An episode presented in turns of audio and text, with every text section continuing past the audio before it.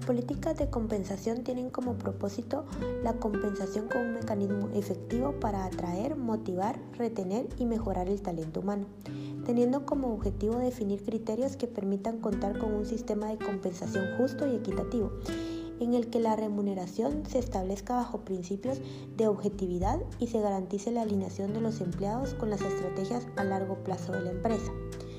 Uno de los lineamientos más importantes es ajustar el salario de todos los empleados que cubran el mínimo de todo requerimiento de la ley. Una política debe ser competitiva, integral, con objetivos certeros y objetivos que traten de motivar, retener el talento humano.